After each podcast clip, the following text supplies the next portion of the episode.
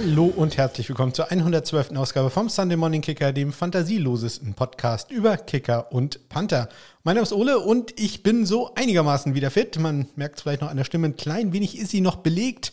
Ähm, ich bin auch ständig am Husten, also falls es da mal Störgeräusche gibt, bitte ich das zu entschuldigen. Aber ansonsten bin ich äh, Corona-mäßig wieder auf dem Damm. Seit gestern bin ich auch wieder im Homeoffice, also äh, meine Arbeit hat mich dann auch wieder und morgen werde ich das erstmal wieder ins Labor fahren. Also mal gucken, ob ich da den Weg noch finde nach anderthalb Wochen. Aber ich glaube, das wird schon klappen. Also wenn der Autolift, der anscheinend mal wieder defekt gewesen ist, äh, ich glaube, er ist mittlerweile repariert worden, äh, mich wieder rauslässt. Also das ist ja immer ein kleines Risiko, was man hier hat, aber im Moment äh, soll er wohl gehen. Zumindest habe ich noch nichts äh, Gegenteiliges gehört. Also hm, mal schauen, ob äh, das alles klappt. Ja, im Moment, wie gesagt, ist es äh, Corona so ein bisschen wie eine leichte Erkältung mit äh, ordentlich Husten, aber alles aushaltbar. Die Tage davor ähm, waren halt, man hat es ja in der letzten Woche gehört, äh, wirklich nicht so schön. Die Halsschmerzen, die ich da hatte, das äh, möchte ich nicht äh, nochmal äh, bekommen. Also deswegen äh, eine Reinfektion äh, möchte ich dann doch vermeiden und ich hoffe, das wird mir dann auch erspart bleiben. Ich werde auf jeden Fall jetzt wieder vermehrt darauf achten, Maske zu tragen und ähnliches. Ja, ähm, in der letzten Woche war ich tatsächlich so krank, äh, dass ich sogar die Kontaktmöglichkeiten vergessen habe zu erzählen. Äh, also wenn ihr da mich noch kontaktieren wollt, irgendwas äh, loswerden möchtet oder Tipps und Tricks habt für Kicker und äh, Panther, äh, vielleicht Artikel, die ich noch nicht gesehen habe, dann würde ich mich freuen, wenn ihr mich kontaktiert. Am besten immer bei Twitter, at SundayKicker heiße ich da. Und ansonsten findet ihr Kontaktmöglichkeiten in den Shownotes oder auf meiner Homepage smk blog.de. Ja, wahrscheinlich war die Folge in der letzten Woche so kurz, weil ich das äh, vergessen habe. Aber auch die Folge in dieser Woche wird relativ kurz werden, weil, wie gesagt, wir sind ja gerade in der Dead Season, wo nicht ganz so viel passiert. Ein paar Transaktionen hat es aber gegeben, gegeben und äh, die schauen wir uns doch jetzt mal an.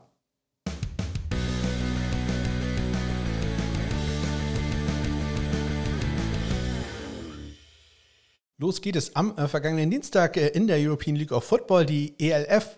Äh, da hatte Ryan Fire einen neuen Kicker verpflichtet, nämlich Sebastian van Sanden, ein äh, Fußballer vom äh, TSV Meerbusch, äh, Go Buschis, keine Ahnung. Ähm, ja, Daniel Schumacher, der Kicker und auch ähm, Max Eisenhut, der Panther, bleiben aber im Roster. Sebastian van Sanden bisher anscheinend noch ohne Footballerfahrung. Ähm, also naja, sehr seltsamer Move.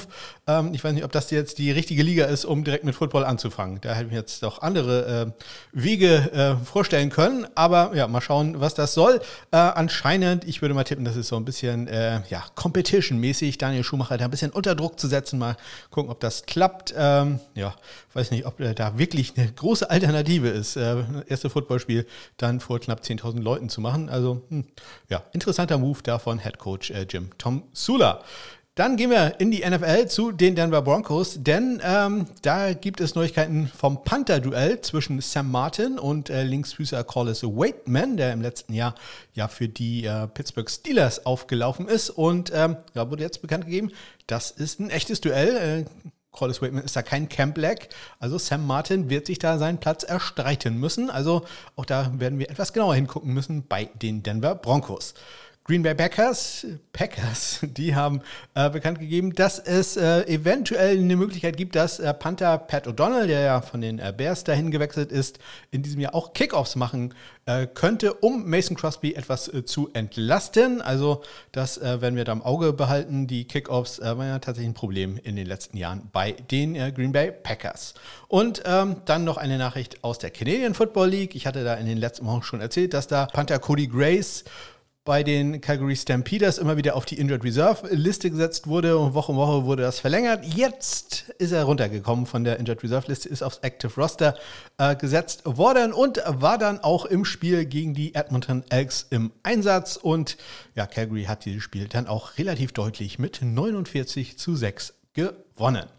Ja, ich hatte letzten Woche erzählt, dass es einen etwas seltsamen Trade gegeben hat in der Canadian Football League, nämlich dass ähm, der von mir hochgeschätzte Panther James Smith äh, von den äh, Calgary Stampeders zu den Saskatchewan Roughriders getradet wurde, äh, nachdem er ja von den Saskatchewan Roughriders zu den Calgary Stampeders getradet worden war am Anfang der Saison. Also Er ist wieder zurückgetradet worden. Er war zurückgetradet worden äh, und ist jetzt entlassen worden von den Saskatchewan Roughriders. Also äh, der Trade hat sich da dann nicht ausgezahlt. Äh, der Panther für die äh, Roughriders bleibt damit Friend of the Show, quasi Showstarter Corey Wedwig, der äh, Norweger.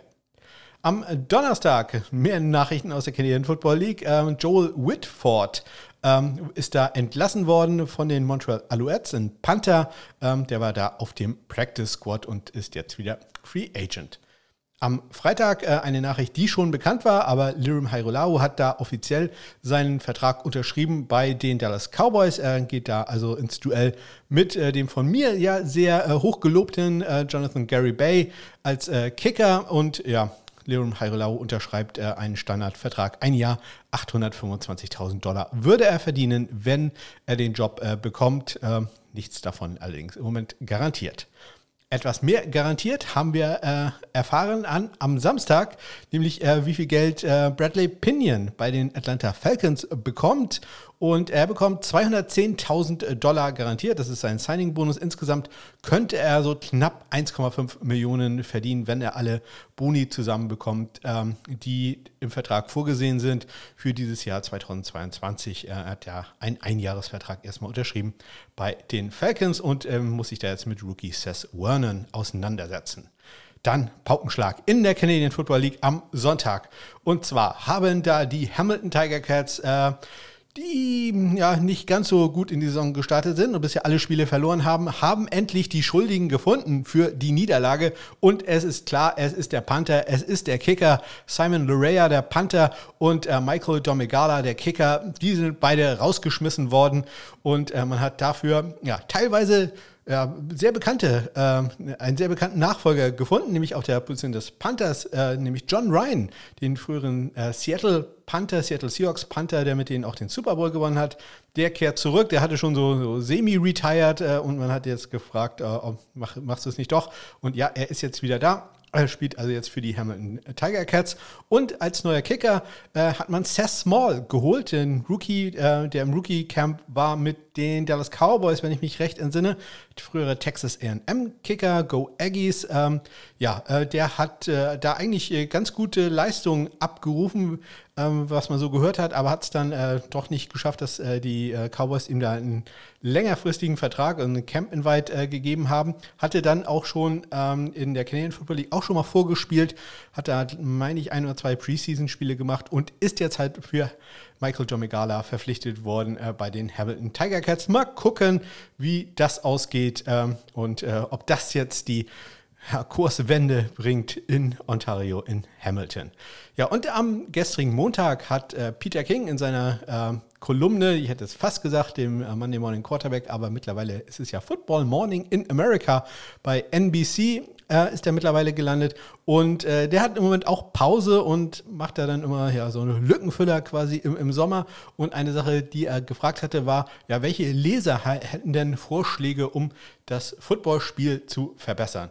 Und da kommen dann natürlich so Sachen so wie äh, Relegation, also Abstieg äh, und so weiter. Aber eine Sache war dann auch für Kicker interessant, nämlich hat jemand vorgeschlagen, ähm, dass es einfach zu viele äh, Field Goals aus äh, ja, 50 oder mehr Yards gibt. Das ist alles viel zu einfach. Also, man führt jetzt ein, dass man äh, ja, quasi eine zweite Goalpost hat. Man behält die normalen Goalposts bei und macht dann nochmal zwei Pfosten äh, quasi in die Mitte, so dass ähm, quasi ähm, da noch ein kleiner Bereich abgetrennt ist. Und wenn man ein Goal aus 45 oder mehr Yards kicken will, muss man in diesen kleinen Bereich reinkicken.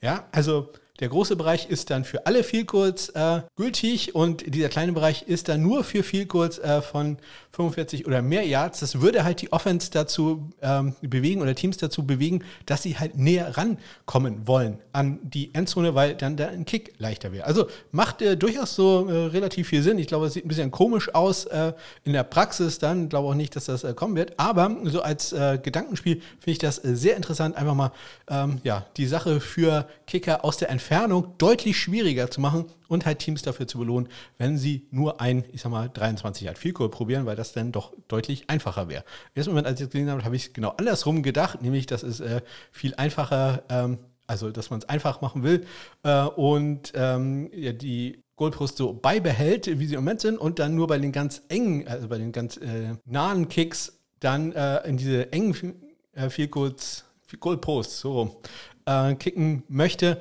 Aber nee, ist genau andersrum gedacht. Und äh, ja, das macht tatsächlich äh, sehr viel mehr Sinn, wenn man darüber nachdenkt, äh, da die Teams zu belohnen. Also ganz interessant. Es wird nicht äh, passieren, aber so als Gedankengang fand ich das äh, doch ja, sehr interessant, was der Leser da als Idee hatte.